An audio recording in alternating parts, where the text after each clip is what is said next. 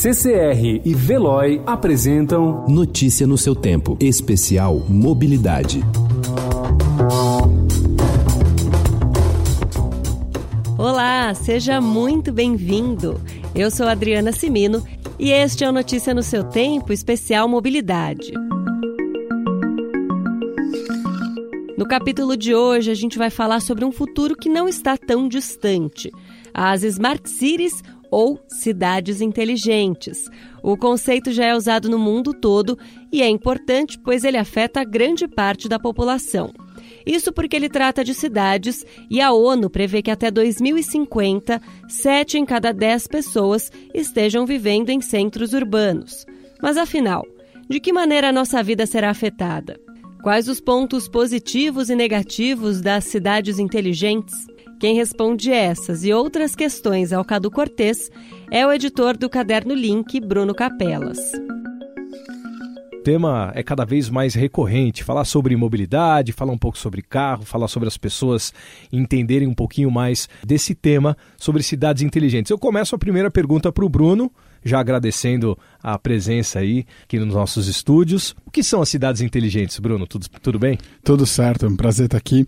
É, eu acho que assim, cidades inteligentes são cidades que conseguem utilizar dados de alguma forma para se tornarem mais eficientes. Um exemplo de, muito rudimentar de cidade inteligente. A CET tem dados que ela captou de forma analógica sobre o tráfego nas, nas vias.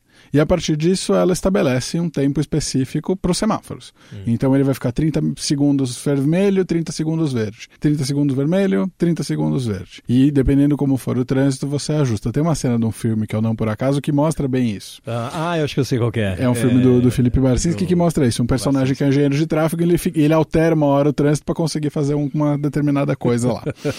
e o que, que a gente tem isso modernamente? A gente começa a ter dados, por exemplo, coletados em tempo tempo real, que mostram o trânsito em tempo real na, na cidade, e a partir disso, com um sistema, por exemplo, de inteligência artificial, você consegue mudar o tempo do, do semáforo de forma que ele se ajuste automaticamente. Então a ideia é dados e a partir desses dados você gerar uma inteligência, por exemplo, um algoritmo, que consigam tornar a coisa mais eficiente. Então, às vezes você sabe, sei lá, que uma avenida está programada para ter aquela onda verde, uhum. mas que aquela onda verde não está adiantando para resolver o trânsito na cidade, porque na verdade o tráfego está na, nas vias que cruzam.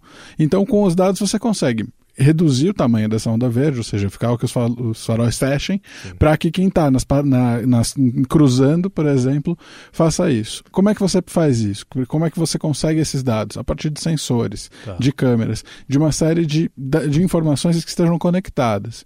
Hoje, qual é o limitador que a gente tem para isso? Esses sensores, essas câmeras precisam mandar as informações para um sistema central que consegue processar tudo. Como é que você faz isso? Ou você cabeia e põe tudo na internet, uhum. ou você usa um chip, por exemplo, como se fosse um chip de 4G. Isso é muito custoso, isso é caro, de certa forma, de se fazer. Então a gente tem um problema hoje que é, há uma limitação técnica do quanto você consegue mandar de informações e em tempo real, que uma coisa é você captar dados e analisar eles no Depois, passado é, ou no futuro. Para fazer né? alguma coisa. É, outra coisa é você fazer isso em tempo real, então é complicado. E aí o que a gente tem como solução para isso é uma tecnologia que está vindo aí pela frente, que é o 5G. A quinta geração de rede de internet móvel já está presente nos Estados Unidos e na Coreia do Sul. O leilão das frequências entre as operadoras de telecomunicações aqui no Brasil deve acontecer no segundo semestre, mas ainda não tem previsão exata para o 5G estrear aqui. Quando chegar, ele vai trazer muito mais inteligência para as cidades. O 5G tem uma mudança muito importante, porque ele, além de trazer mais velocidade para as redes, ele também vai reduzir a latência. Latência é o tempo de reação que a rede tem. Então, sei lá, se eu te mando uma mensagem, até chegar a confirmação de que você recebeu a mensagem, é o tempo de latência. Tá. Uma boa maneira de pensar é pensar como o tempo de reação quando você está no carro, por exemplo. Então, a latência do próprio, né, da reação de você pisar no freio. Tá. É, é um pouco disso. A latência no 5G vai cair muito.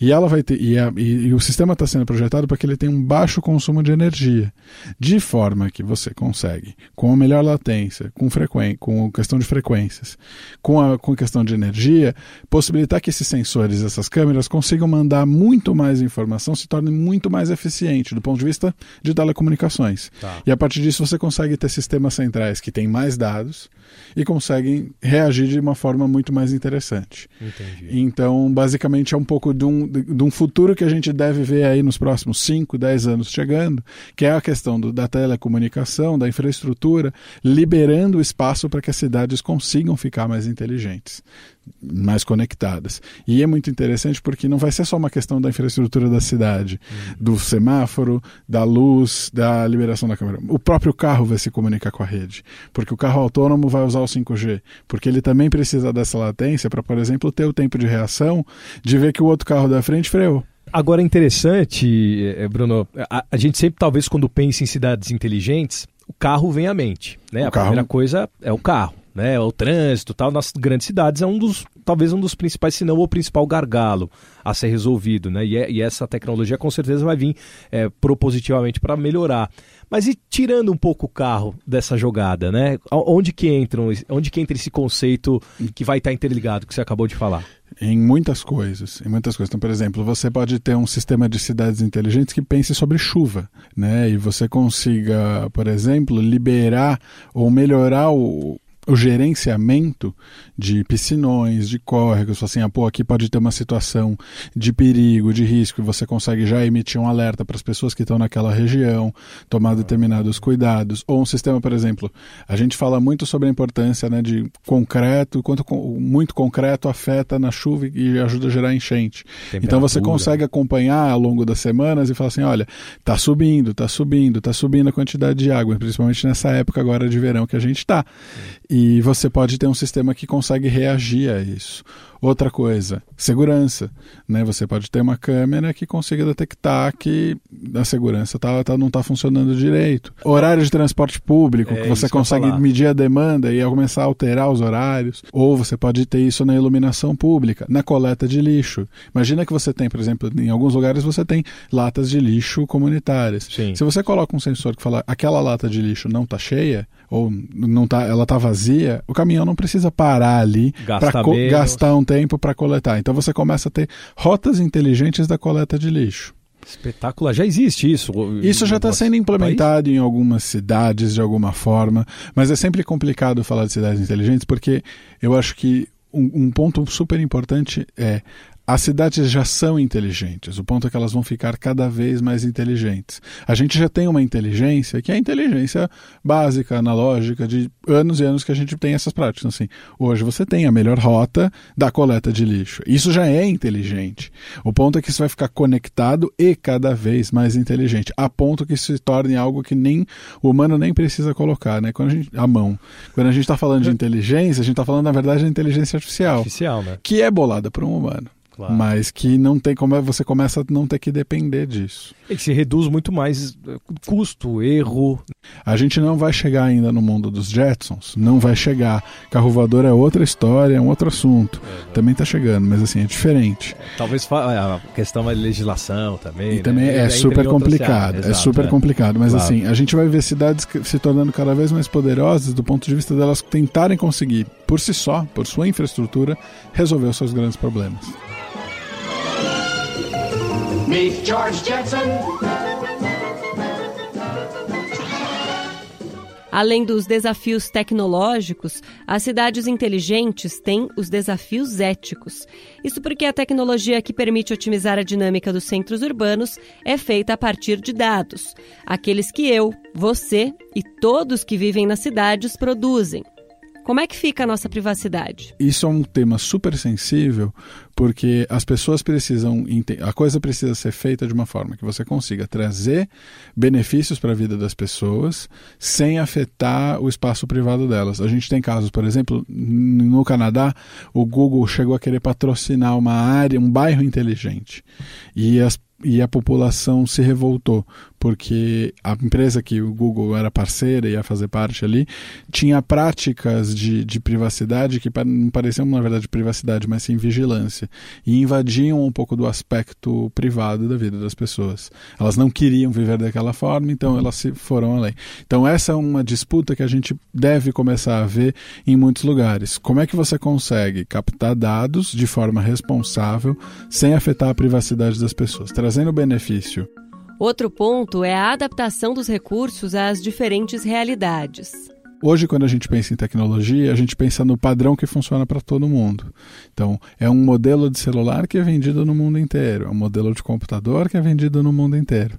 E essa tecnologia vai precisar de um ajuste bem mais fino, porque vai encarar com demandas de diferentes pessoas, de culturas. diferentes culturas, de diferentes classes sociais, bairros. A própria eh, a mudança de, de bairro para bairro vai fazer diferenças muito importantes é. em como essas tecnologias são utilizadas. Exatamente. Eu fico imaginando aqueles que querem andar de bike, ter o seu espaço, aqueles que preferem o patinete, aqueles que são pedestres, aqueles que não abrem, abrem mão do carro, é, aqueles que preferem um outro tipo de, de, locomoção, outro modal, e todo mundo tem que conversar e falar uma mesma língua. Né? Exato. Né? Com toda essa tecnologia. Bruno Capelas, mais uma vez, obrigado pela sua participação com a gente aqui no Notícia no Seu Tempo Especial Mobilidade. E esperamos pelas Smart Cities chegando num curto prazo de tempo, né? Em breve. Valeu. Muito obrigado, é um prazer estar aqui. O Notícia no seu tempo especial Mobilidade tem entrevista de Cadu Cortês, edição minha, Adriana Simino, e finalização de Mônica Herculano e Felipe Kozlovski. Um ótimo fim de semana para você e até a próxima. Notícia no seu tempo. Especial Mobilidade. Oferecimento CCR e Veloy.